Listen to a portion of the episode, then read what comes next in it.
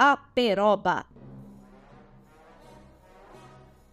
Na raiz da história. Um programa do Departamento de História UEL, sempre aos sábados.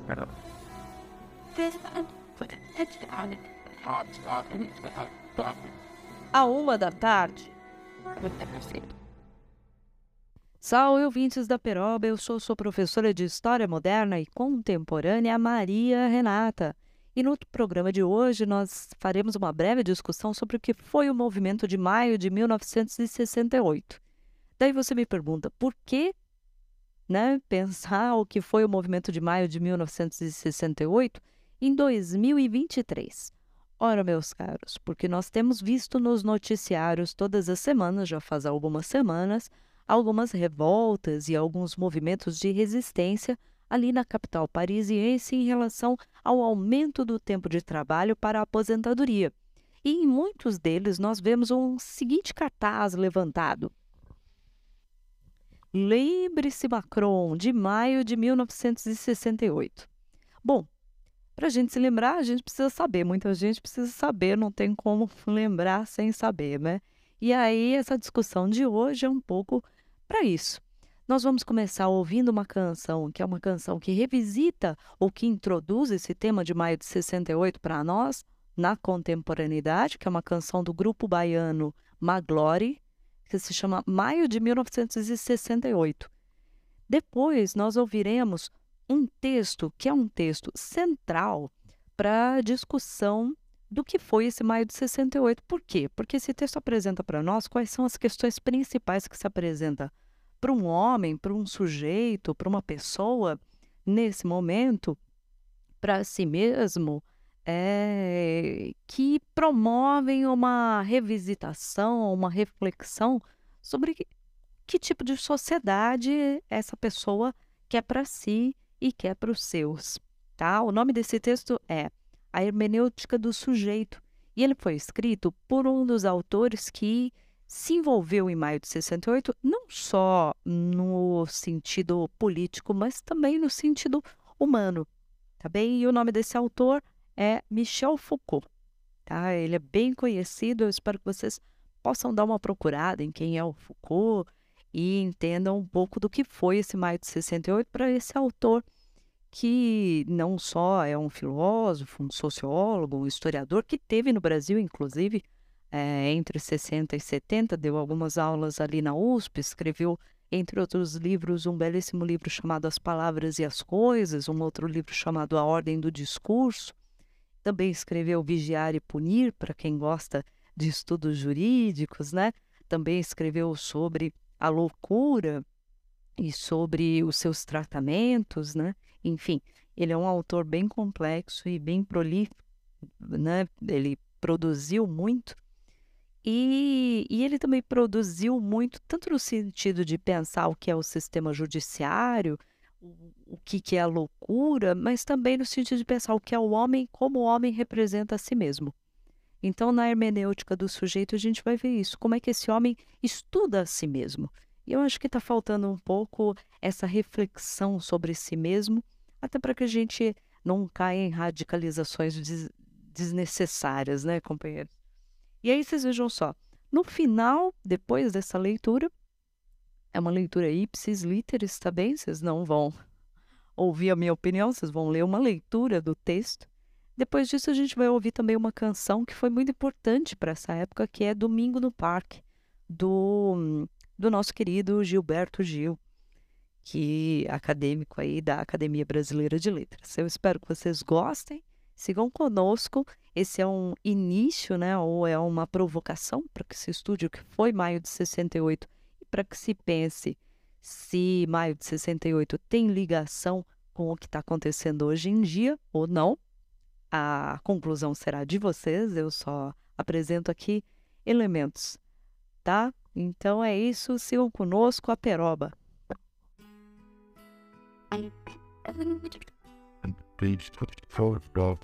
O astronauta foi imagina própria fogo e corpo Papai Sexto perde a paz Pois já havia guerra fria, primavera, ditadura e os novos atos institucionais. E mais. to us now to us, but to the children. Core can live in family phone talent of the Lord that I beauties. Or in your own stuff, I'm not. Come on, my river. I've been bad and they have bought. He jumped forward, jumped out of place. I scored his sweet air. I'm still baby May, why you so torn, torn, they won't put in our step, me near a burn. I'm right. I want to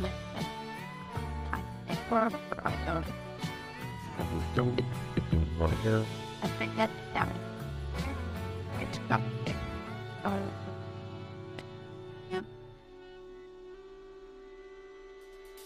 The did friends We just don't cute, for killing a contract. I'll do what I thought is. That same you are in my year. I bought the hardship she doing me then a while. She never knows who we are. How can this make me callous, but still me? Think about.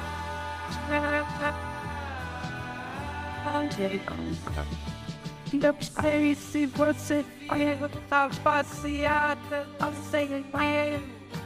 Well, que é fantástico, eu gosto. Don't wait and wait, wait, don't his name. Respect that shit. And for care, here's a set of every factor. I think he does, I'm 40. Of course, that's why we are looking at the up.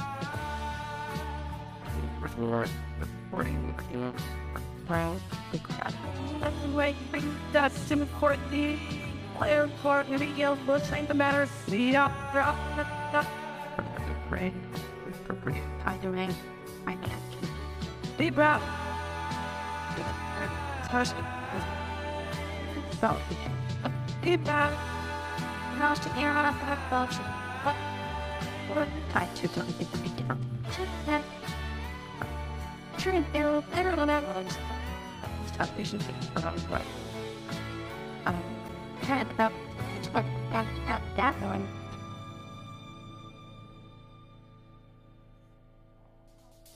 Burst it out. Bursting tantrum. That's the one then. That's not cool. Yes, I hear you.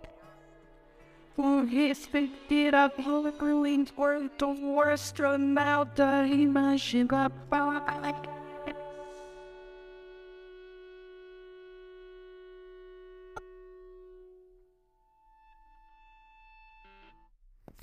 Michel Foucault Resumo dos colégios, dos cursos do Collège de France, de 1970 até 1982, Rio de Janeiro, Zahar, 1997.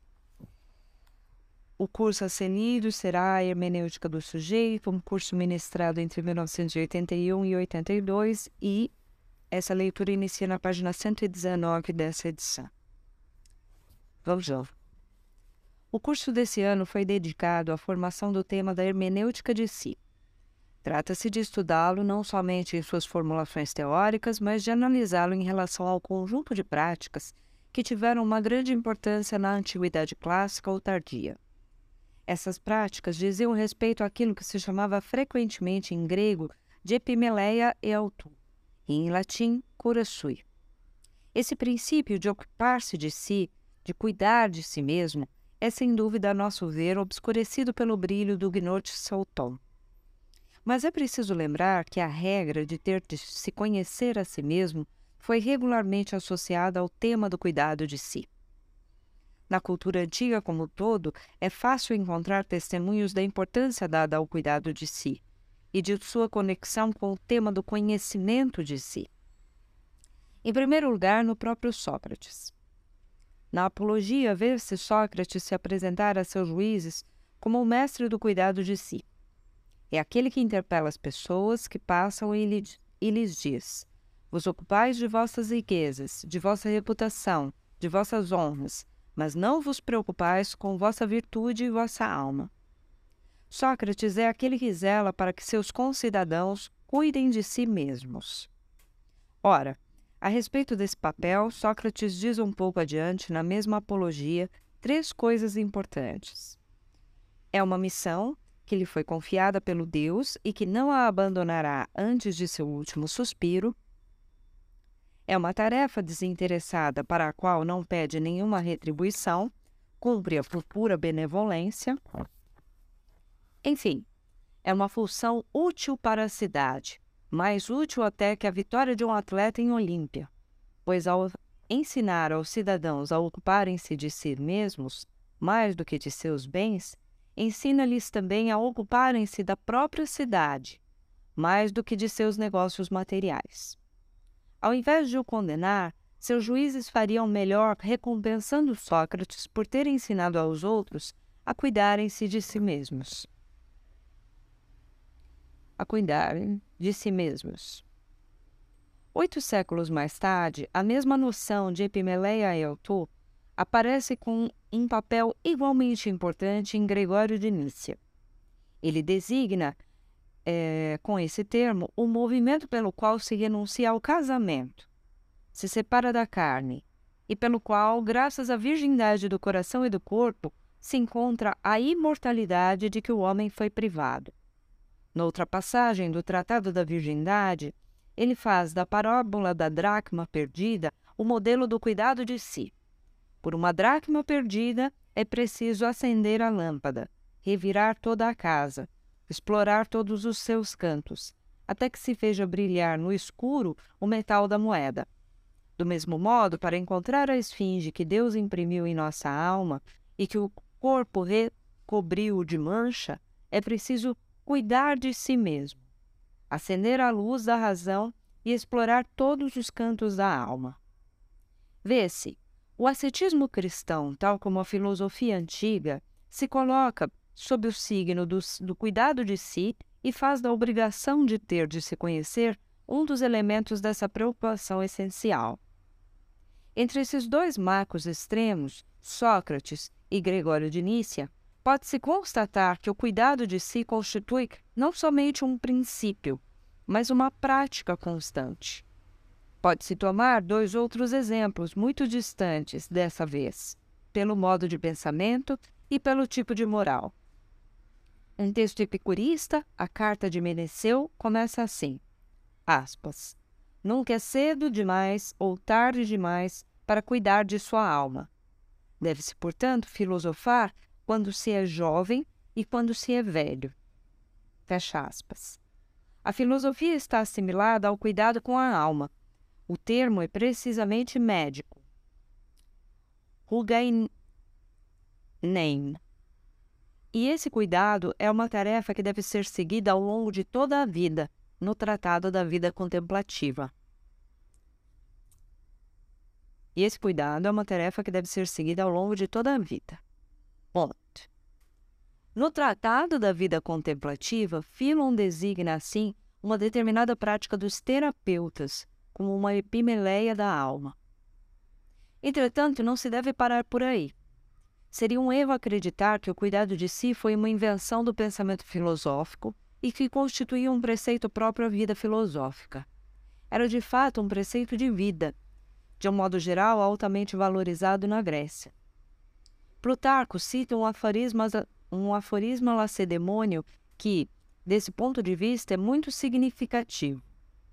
Perguntou-se um dia a Alexandride por que seus compatriotas, os esparciatas, confiavam a cultura de suas terras a escravos, ao invés de reservarem para si essa atividade.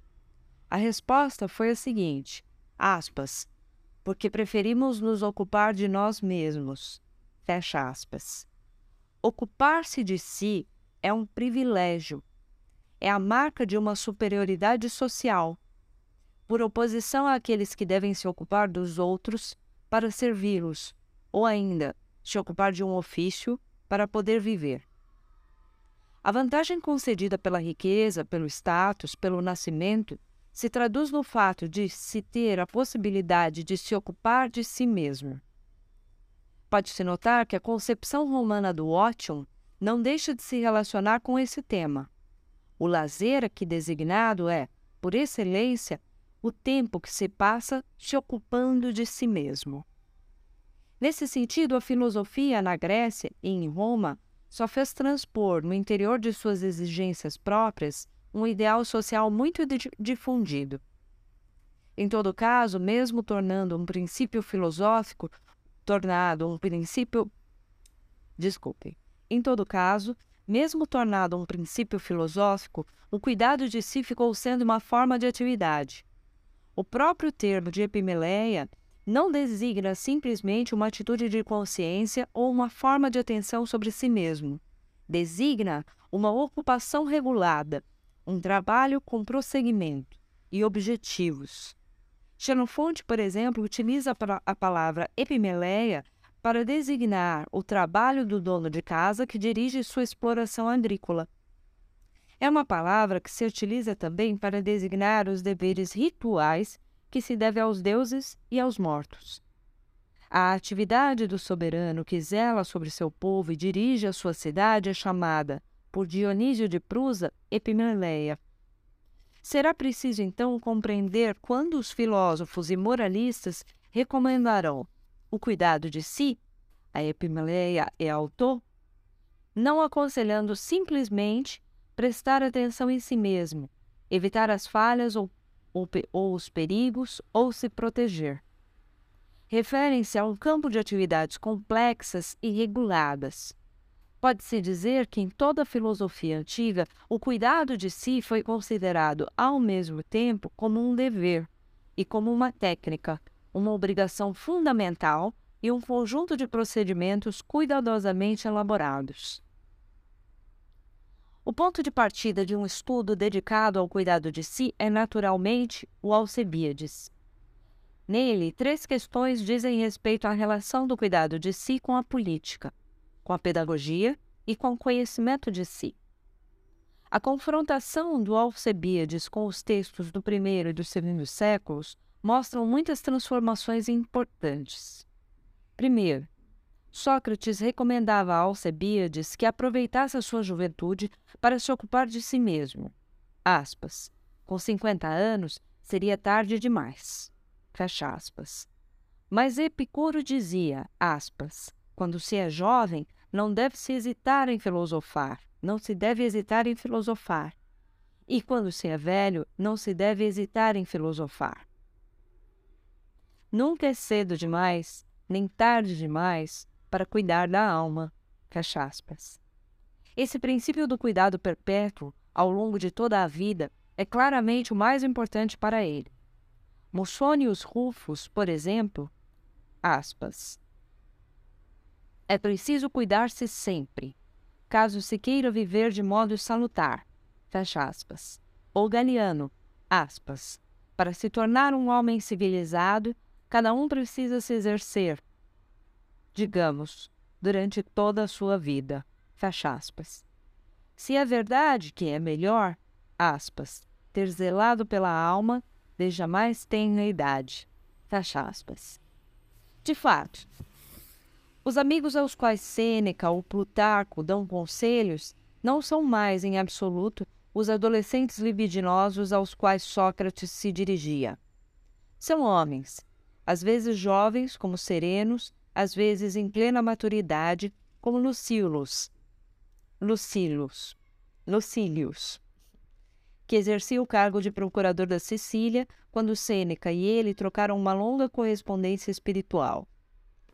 Epíteto ensinava aos alunos ainda bem jovens, mas acontecia também de interpelar adultos e até mesmo personagens consulares para lhes lembrar o cuidado de si. Ocupar-se de si não é, portanto, uma simples preparação momentânea para a vida. É uma forma de vida. Alcebiades se dava conta de que devia se preocupar consigo na medida em que, em que queria, em seguida, ocupar-se dos outros. Trata-se agora de ocupar-se de si, por si mesmo. Deve-se ser para si mesmo e ao longo de toda a sua existência seu próprio obri- objeto. Daí a ideia da conversão a si, há de se convertere, a ideia de todo um movimento de existência pelo qual se volta sobre si mesmo, eis auton epistrefen. Sem dúvida, o tema da, da epístrofe é um tema tipicamente platônico. Mas já se pode ver no Alcibíades. O movimento pelo qual a alma se volta para ela mesma é um movimento pelo qual o olhar é atraído para o alto, para o elemento divino, para as essências e para o mundo supraceleste em que são visíveis. O retorno ao qual convidam Sêneca e, e Sêneca, Plutarco e Epíteto é de certa forma um retorno do mesmo lugar. Não há outro fim nem outro termo a não ser estabelecer-se junto a si mesmo, residir em si mesmo e aí permanecer.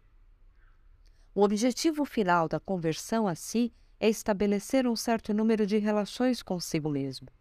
Essas relações são, por vezes, concebidas a partir do modelo jurídico-político, ser soberano sobre si mesmo, exercer sobre si mesmo um domínio perfeito, ser plenamente independente, ser completamente de si.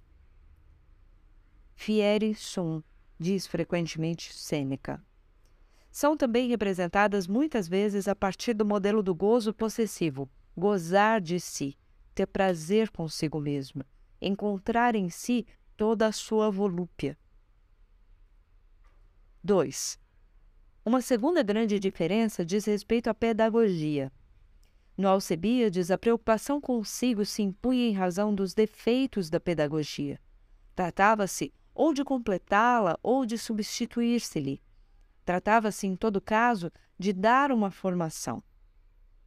A partir do momento em que a aplicação a si tornou-se uma prática adulta, que se deve exercer durante toda a vida, o papel pedagógico tende a se apagar e outras funções se afirmam. A. Primeiro, uma função crítica. A prática de si deve permitir a eliminação dos maus hábitos e das falsas opiniões que se pode receber da massa ou dos maus mestres, como também dos parentes e do meio. Desaprender de dissere é uma das tarefas importantes da cultura de si. B. Mas também ela tem uma função de luta. A prática de si é concebida como um combate permanente. Não se trata simplesmente de formar para o futuro um homem de valor. É preciso dar ao indivíduo as armas e a coragem que lhe permitirão lutar durante toda a sua vida. Sabe-se o quanto eram frequentes duas metáforas.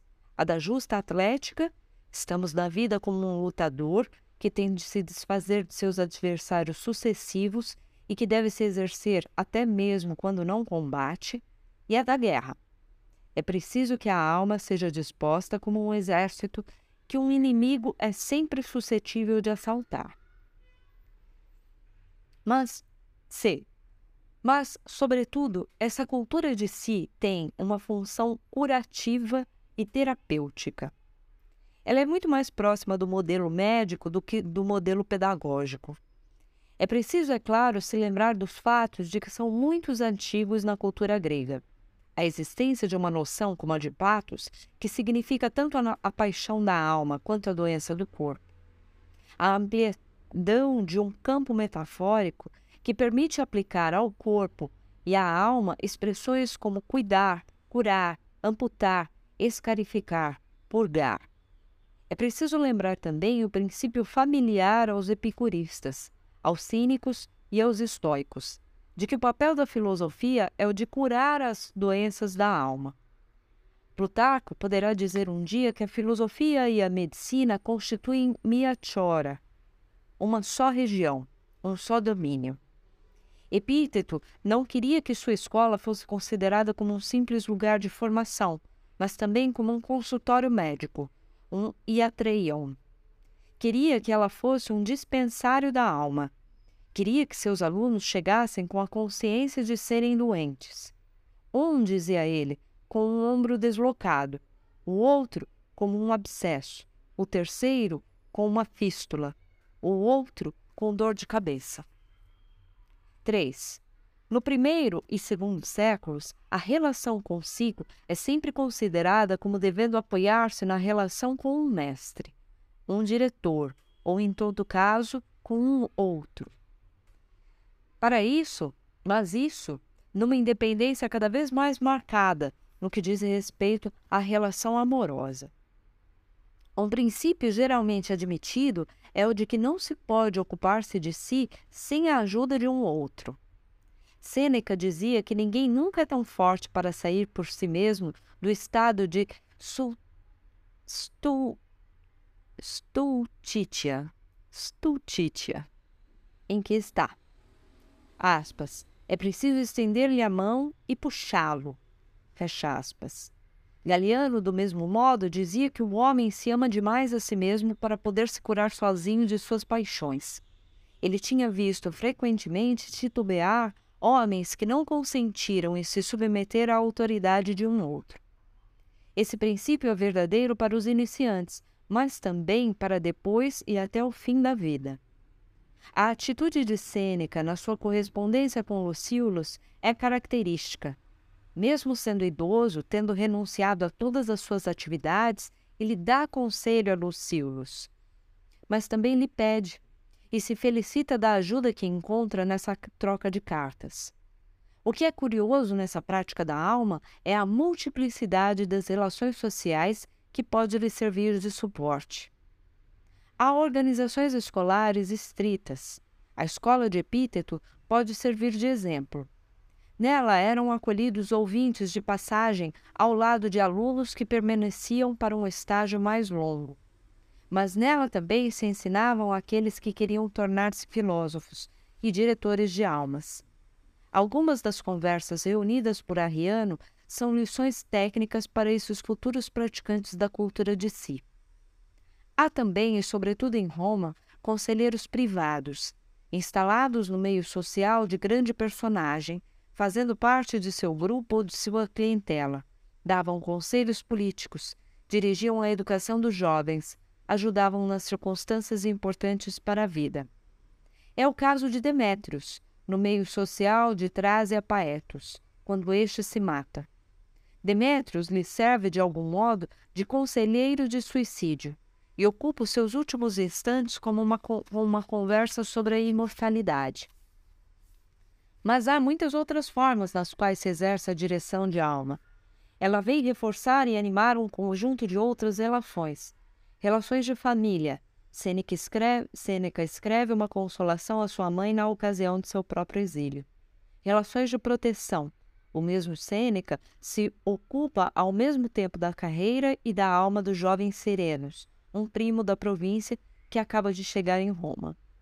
Relações de amizade entre duas pessoas bastante próximas pela idade, pela cultura e pela situação. Sêneca com Lucílus relações com personagem altamente situado que verencia, dando-lhe conselhos úteis. É o caso de Plutarco com Fudanos, Fundanos, a quem envia logo as notas que ele próprio tomou acerca da tranquilidade da alma.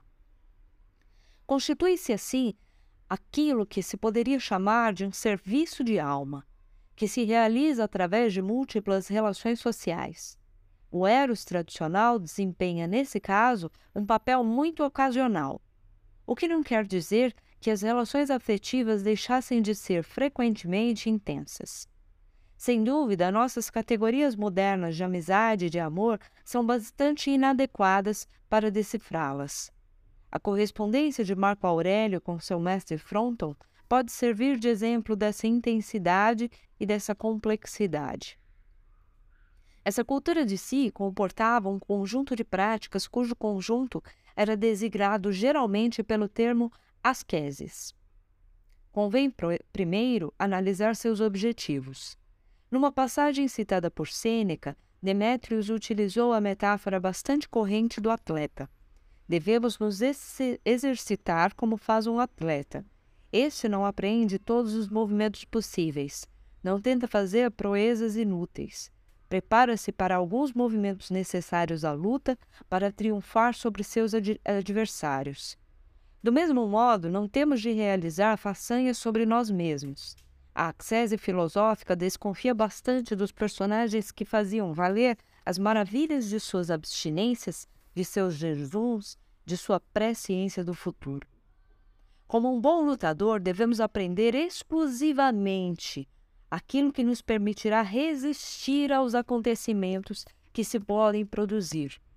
Devemos aprender a não nos deixar perturbar por eles, a não nos deixar levar pelas emoções que eles poderiam suscitar em nós. Ora, de que precisamos para poder manter nosso domínio diante dos acontecimentos que podem se produzir? Precisamos de discurso, de logoi, entendidos como discursos verdadeiros e discursos racionais. Lucrécio fala dos, veridi dos verídica dicta, que nos permitem conjurar nossos temores e não nos deixar abater por aquilo que acreditamos serem infelicidades. O equipamento de que precisamos para fazer face ao futuro é um equipamento de discursos verdadeiros. São eles que nos permitem afrontar o real. Três questões se colocam a respeito deles. Primeiro, a questão de sua natureza.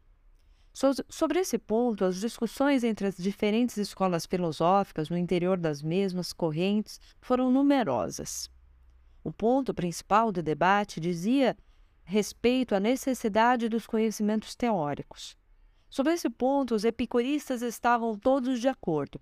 Conhecer os princípios que regiam o mundo, a natureza dos deuses, as causas dos prodígios, as leis da vida e da morte, é, do seu ponto de vista, indispensável para se preparar para os acontecimentos possíveis da existência.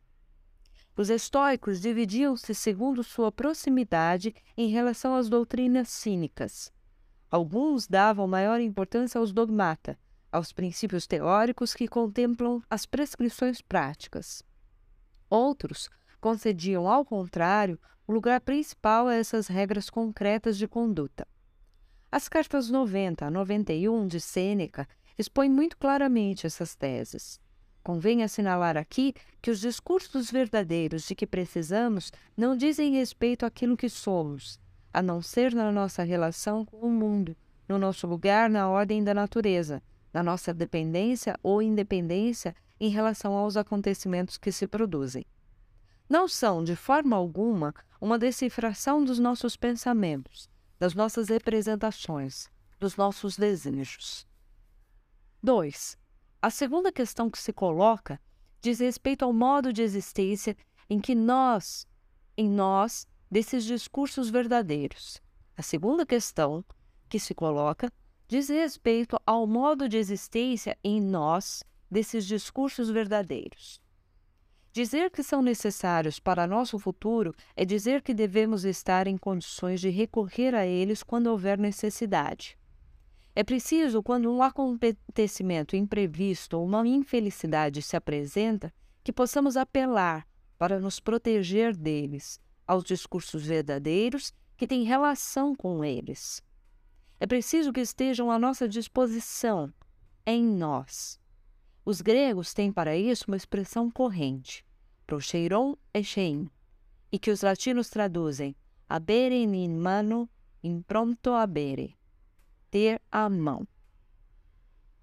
É preciso compreender que não se trata, nesse caso, de uma simples lembrança que teríamos quando a ocasião se apresentasse.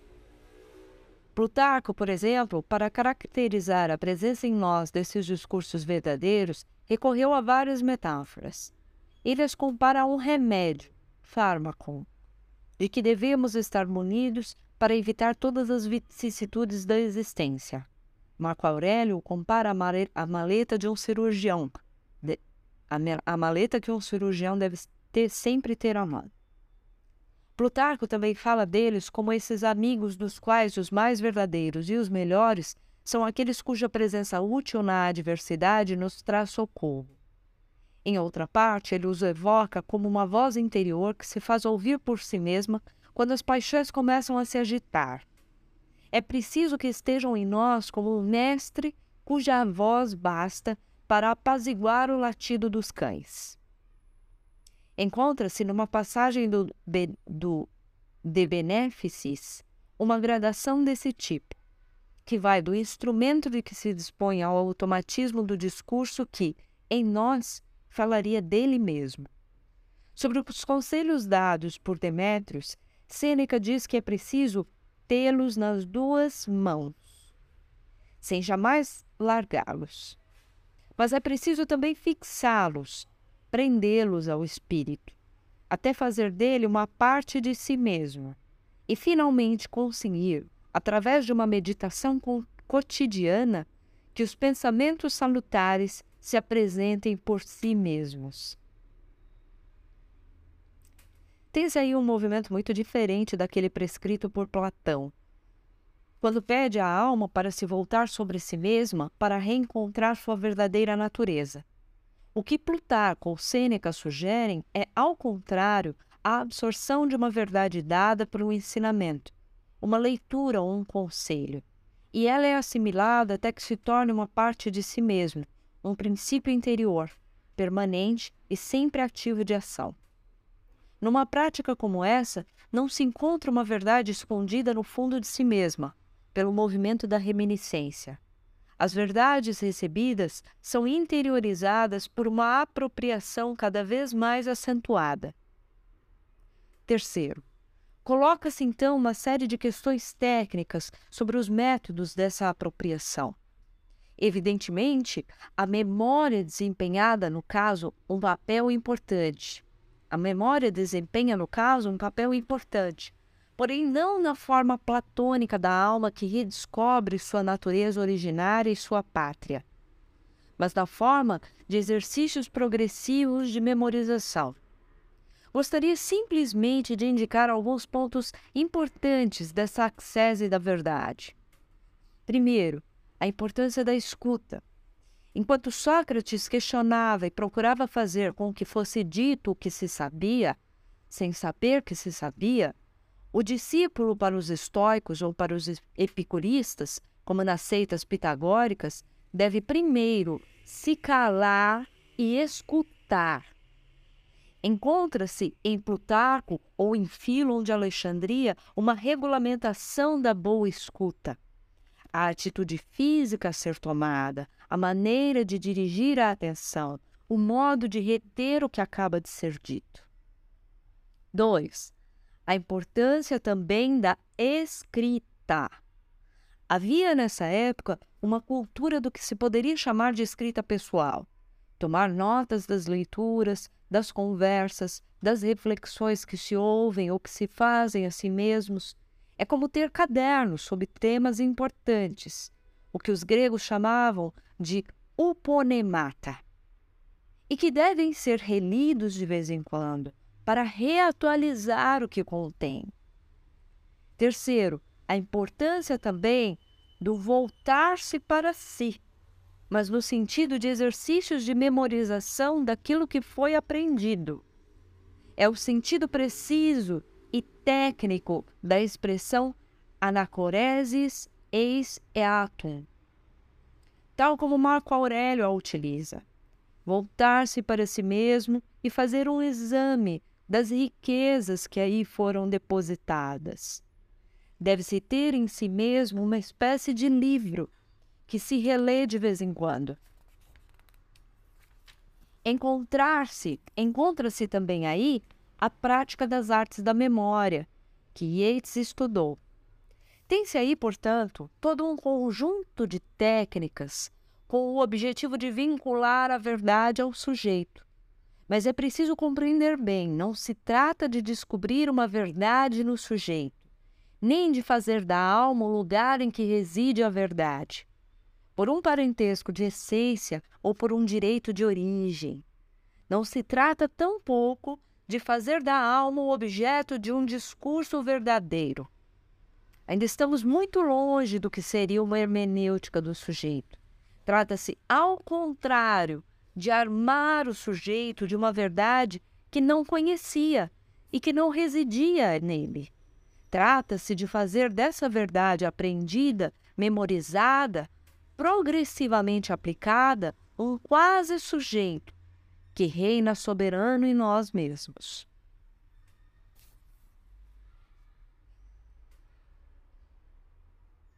É possível distinguir os exercícios que se efetuam em uma situação real e que constituem essencialmente um treinamento de resistência e de abstinência, daqueles que constituem treinamentos em forma de pensamento e pelo pensamento. 1. Um, o mais célebre desses exercícios de pensamento era a Premeditatio Malorum, Malorum, meditação dos males futuros. Era também um dos mais discutidos. Os epicuristas o rejeitavam, dizendo ser inútil sofrer antecipadamente de males que ainda não aconteceram e que mais vale exercer-se em fazer-se em fazer retornar ao pensamento a lembrança dos prazeres passados para melhor se proteger dos males atuais. Os estoicos estritos, como Sêneca e Epíteto, e homens como Plutarco, cuja atitude para com o estoísmo era muito ambivalente, praticam com muita aplicação a Prameditatio Maloro. É preciso compreender no que ela consiste.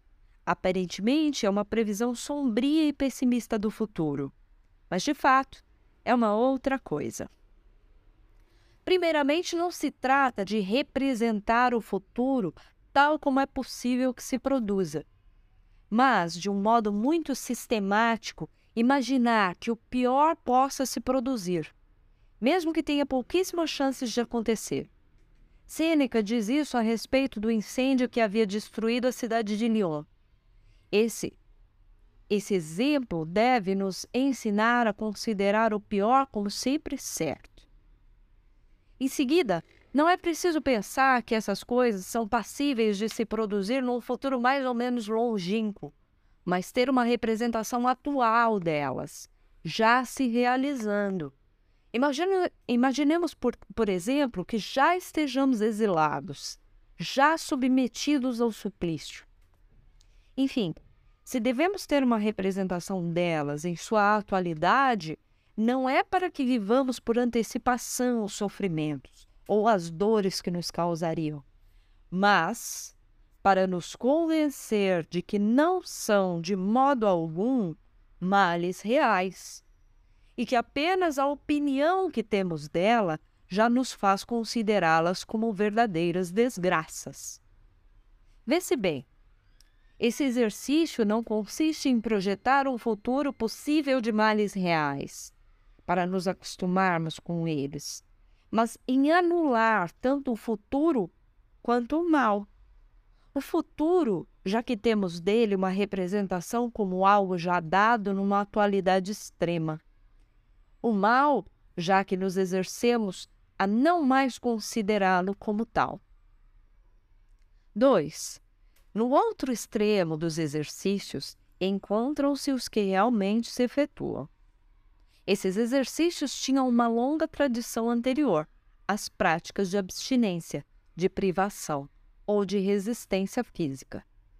Podiam ter um valor de purificação ou demonstrar a força demoníaca daquele que os praticava, mas na cultura de si, esses exercícios têm um outro sentido estabelecer e testar a independência do indivíduo em relação ao mundo exterior. Dois exemplos.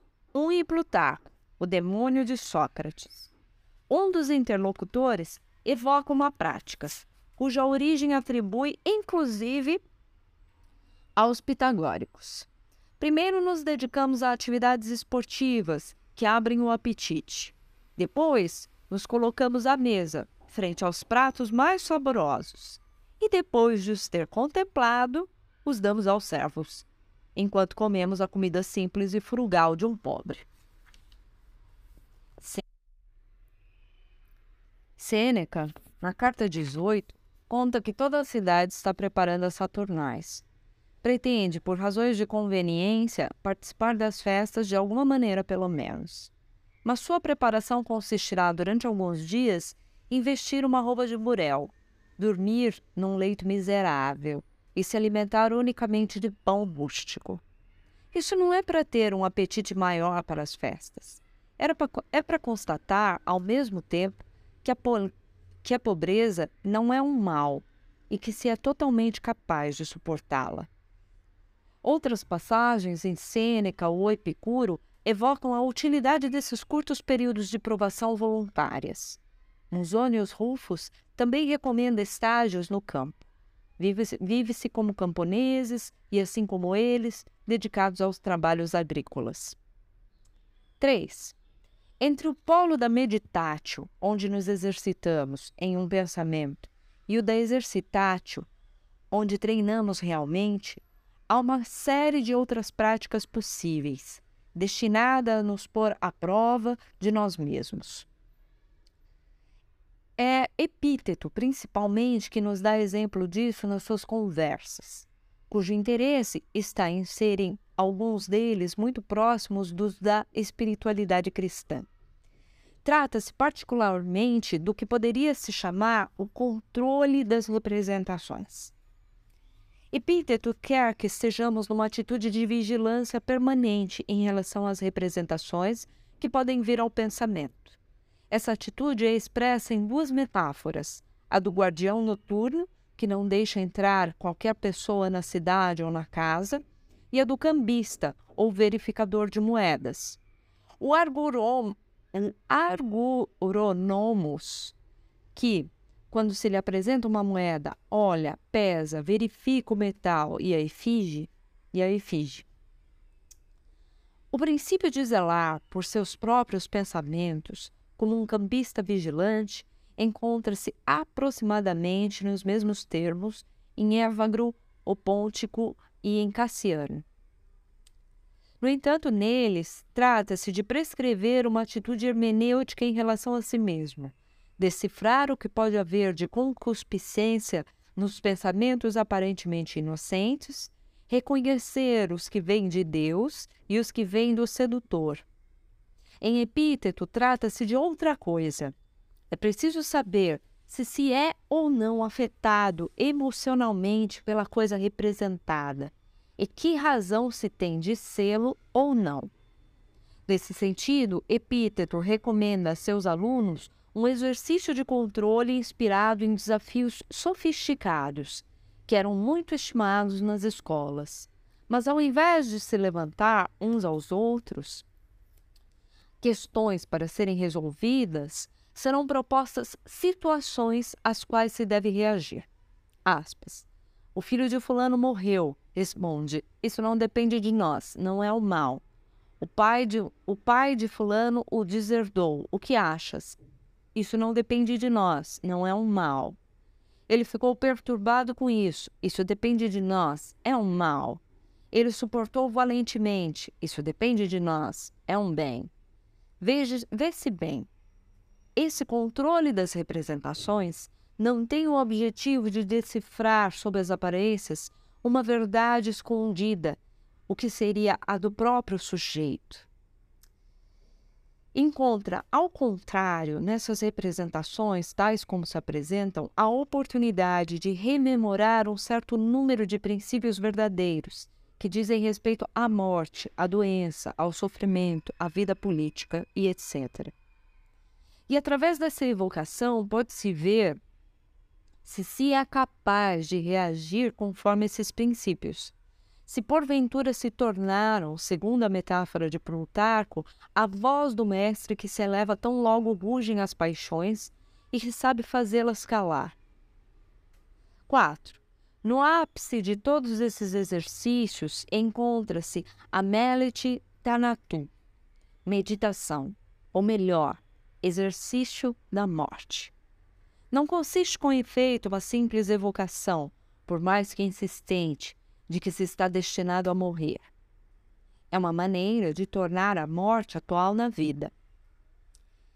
Dentre todos os outros estoicos, Sêneca exercitou-se muito nessa prática. Ela tende a fazer com que se viva cada dia como sendo o último. Para compreender bem o exercício que Sêneca propõe, é preciso rememorar as correspondências tradicionalmente estabelecidas entre os diferentes ciclos do tempo.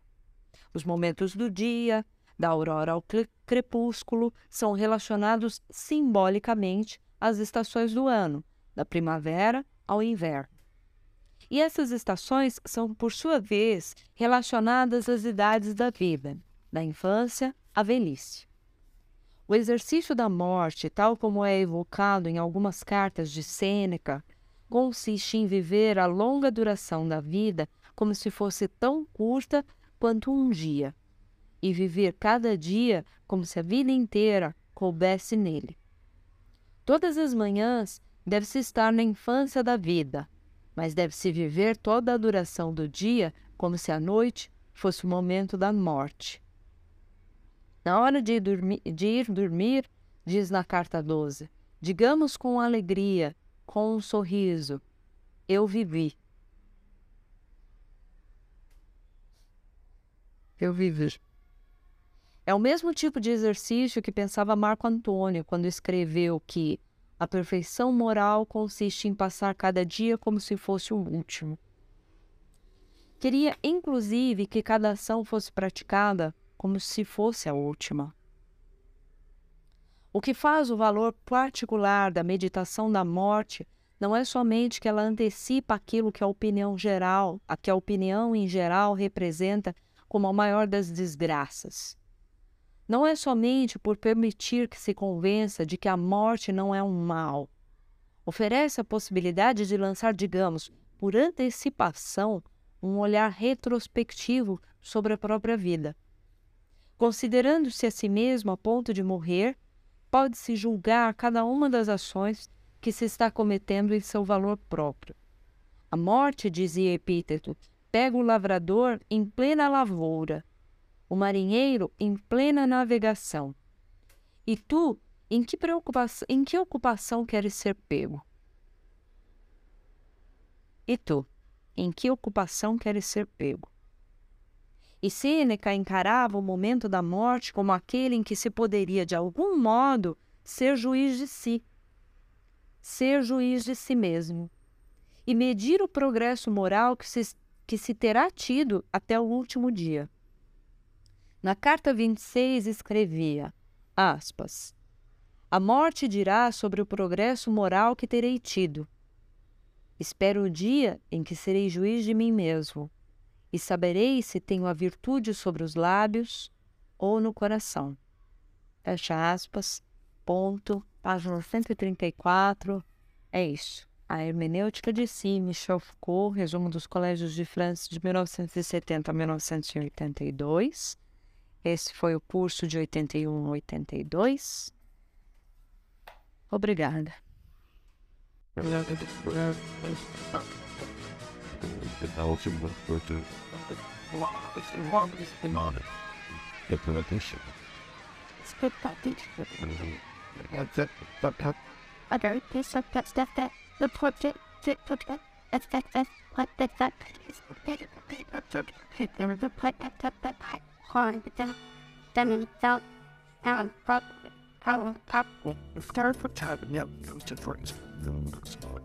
O rei da brincadeira, o rei da confusão. Um trabalhava na feira, outro na construção. A semana passada, no fim da semana, João resolveu não brigar. No domingo de tarde saiu apressado e não foi pra Ribeira jogar. Capoeira não foi pra lá, pra Ribeira foi dar. O José, como sempre, no fim da semana, guardou a barraca e. Foi fazer no domingo um passeio no parque, lá perto da boca do rio. Foi no bar que ele avistou Juliana foi Foi esse viu Juliana na roda com João. Uma rosa e o sorvete na mão. Juliana, seu sonho, uma ilusão. Juliana e o amigo João. O espinho da rosa feriu Zé. E o sorvete gelou seu coração. O sorvete e a rosa, a rosa e o sorvete. Oi, dançando no bem, oi, do José Brincalhão. O sorvete e arroz, a rosa e o sorvete, vão girando na mesa do José Brincalhão. Juliana girando, oi na roda gigante, oi na roda gigante. O amigo João, João, o sorvete é morango, é vermelho, o girando e arroz é vermelho, o girando do tio. O girando, girando, olha fora, olha, olha o sangue na mão. Juliana no chão, outro corpo cair. Seu amigo João. Para mãe, more thanks for you. Não tem mais construções. Não tem mais brincadeiras. Não tem mais confusão. A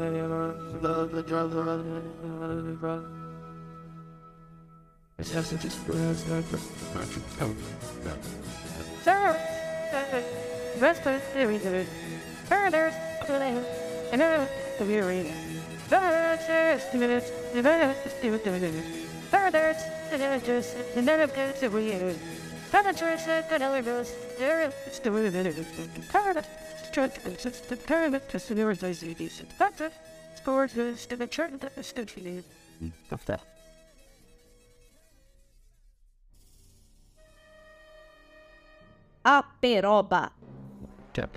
Sonny.